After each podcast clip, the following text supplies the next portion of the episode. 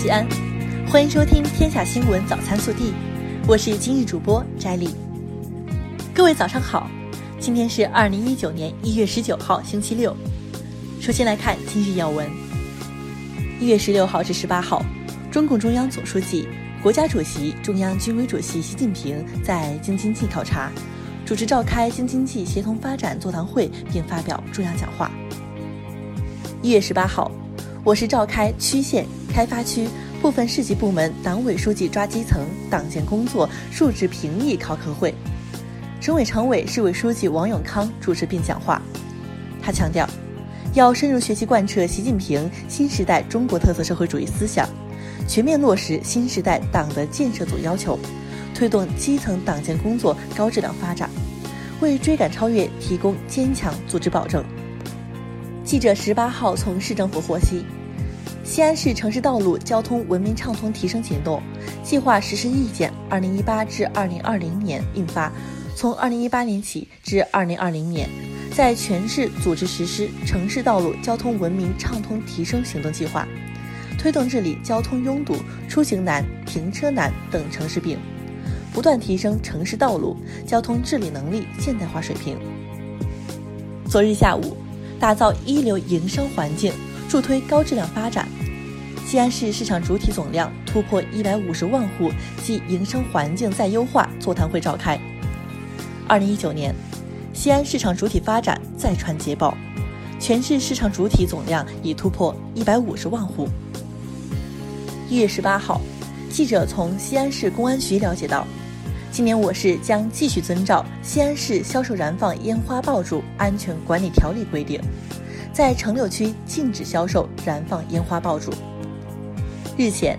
携程大数据发布了2018国民旅游度假账单，数据显示，西安位居2018年旅游消费二十强城市的第八名。2018年人均消费力二十强城市中，西安以人均一千九百七十九元位居第十二名。一月十八号，记者实地采访了解到，桃园北路断头路已完成近九成工程量，预计七月三十一号建成通车。据了解，为了缓解绕城高速南段高峰时段的拥堵，目前西安高速交警正在会同相关部门论证早晚高峰时段货运车辆限行绕城高速的可行性。早晚高峰期间以及高速公路免费期间或进行货运车辆通行。使得车辆行驶种类单一，缓解西安绕城高速的交通压力。二零一九年的春运即将来临，陕西省西安汽车站提前三十天预售省站公路客票，目前已经可以提前预订春节后热门线路的客票。有需要的市民还可以通过携程网、畅途网、公路客票网、飞猪网提前预订。国内新闻，国家统计局十八号发布消息。经最终核实，二零一七年，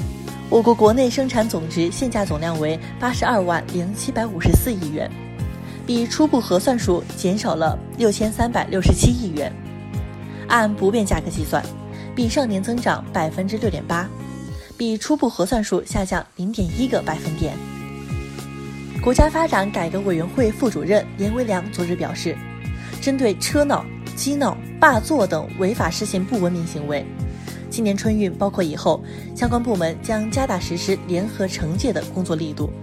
营造一处失信、处处受限的失信惩戒大格局。外交部发言人华春莹十八号表示，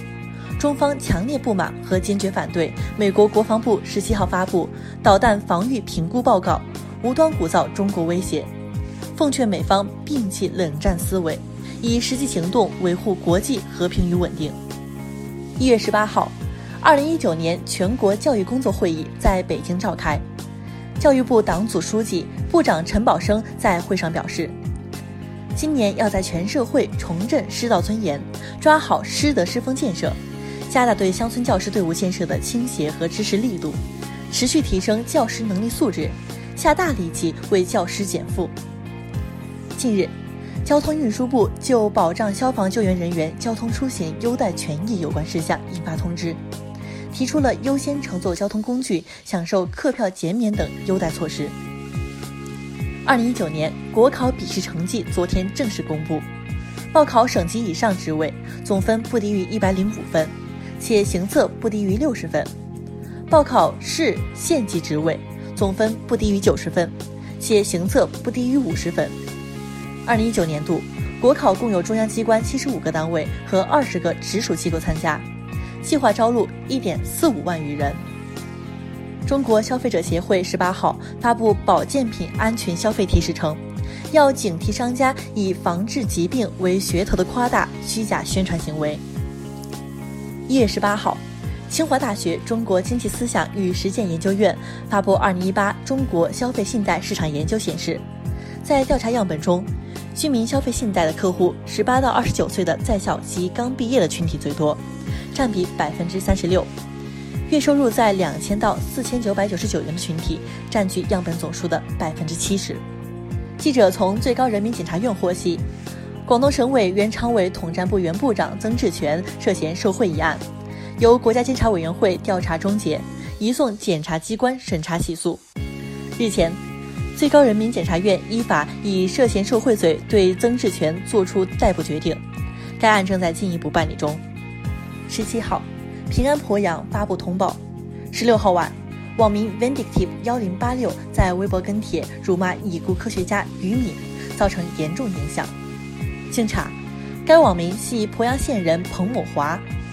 鄱阳县公安局依法对其违法行为处以行政拘留十五日。